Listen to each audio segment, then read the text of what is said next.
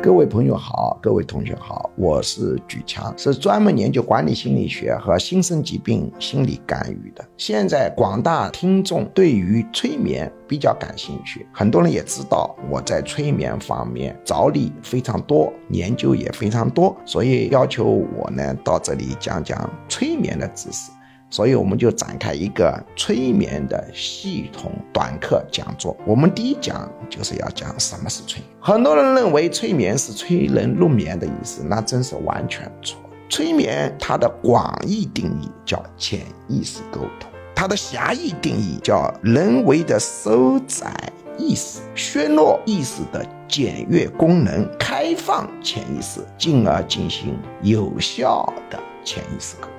那么我们进入催眠状态时，表面它好像有点像睡着，其实它没睡着，因为我们睡着的定义是意识跟潜意识全部关闭，催眠的定义是只关闭意识或者收窄意识，潜意识非但不关闭，还要努力让它开放，进行潜意识沟通。它只是外观看起来像睡觉，事实上在进行复杂的、活跃的脑力活动和沟通活动。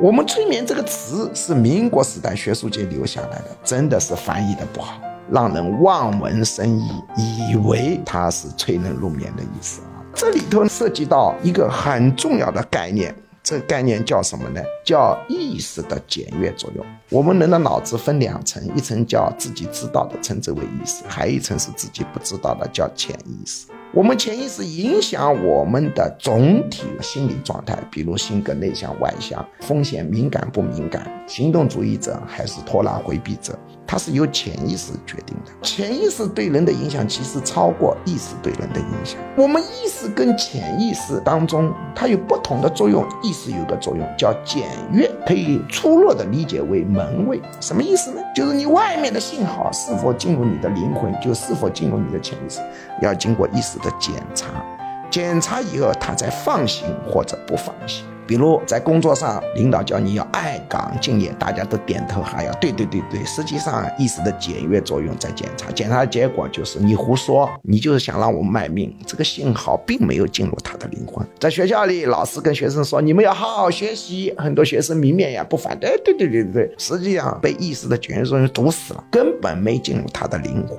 狭义催眠的意思是什么呢？狭义催眠意思就是让这个检阅作用关闭掉或者弱化，因为完全关闭是困难的，弱化是可能的。这个呢就是催眠的意思。那广义催眠呢，也是我们意识的检验作用啊弱化的。比方你全神贯注的看一个非常有吸引力的电视连续剧，被里头的情节所吸引，被里头的主人公所吸引，结果你意识的检阅作用都去检查这个信号对还是错，脑子装进去不装进去，主要是检查它的情节。结果这个主人公呢，拿一个炸鸡腿在那里吃，对这个炸炸鸡腿这个信号呢检查弱化了，结果炸鸡腿不错就。会进入脑子，就导致我们经常出现这个现象。一个著名的电视连续剧演了以后，里头因为有吃炸鸡腿配什么牌子的啤酒，结果导致这个牌子啤酒和这个牌子的炸鸡腿就畅销。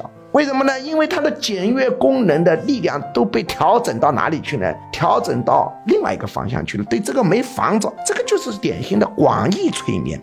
比如说，居老师在这里讲课，外面有民工在那里干活，他的注意力全部在干活上面。结果听到课堂上老师在讲，一个人所谓的直爽，其实是一种自私；所谓的直爽，实际就是欺软怕硬，就是家人对你好好欺负呗。如果你正儿八经跟这个民工讲，他不一定听得进。他在那里敲东西，梆梆，意识的检阅作用弱化，意识检阅作用跑到哪去了呢？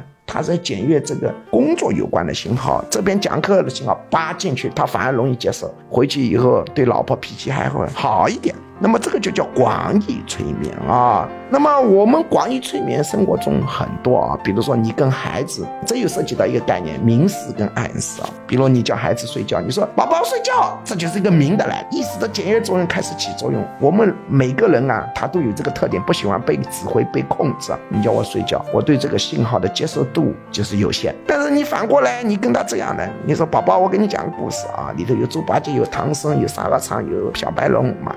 结果猪八戒睡觉了，沙场睡了吧？哦，呼呼呼呼呼呼呼，孙悟空也睡觉了，呼呼呼呼呼，唐僧在情节当中也睡了。这个小孩就容易睡着，这个就叫暗示。暗示也是广义催眠的一种，就是越过意识的检查作用，把这个信号绕进去啊，这个都是叫广义催眠。那么狭义催眠就不同了，狭义催眠是正儿八经通过技术手段。这讲起来就复杂了，啊，这慢慢的听啊。我们新年今天讲什么是催眠，广义催眠就是潜意识沟通，狭义催眠收窄意识简约作用，进行潜意识沟通。睡眠意识跟潜意识双关闭，催眠意识关闭收窄，潜意识更加开放。好，今天先讲到这里。